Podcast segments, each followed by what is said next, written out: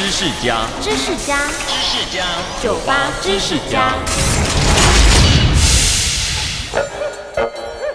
摩天轮当初是美国人为了和法国埃菲尔铁塔赌气而发明出来的。十九世纪，有位叫费瑞斯的美国建筑师，他一直很不服气法国有座刚建好、非常风光的埃菲尔铁塔，一心想盖个什么来一拼高下。有一天，费瑞斯看见儿童乐园里的旋转木马，灵光一闪，想说何不把它竖立起来转转看？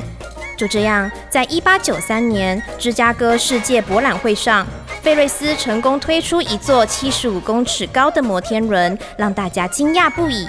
而英文的摩天轮 Ferris wheel 就是因为发明者费瑞斯而命名的哦。收听酒吧知识家，让你知识多增加。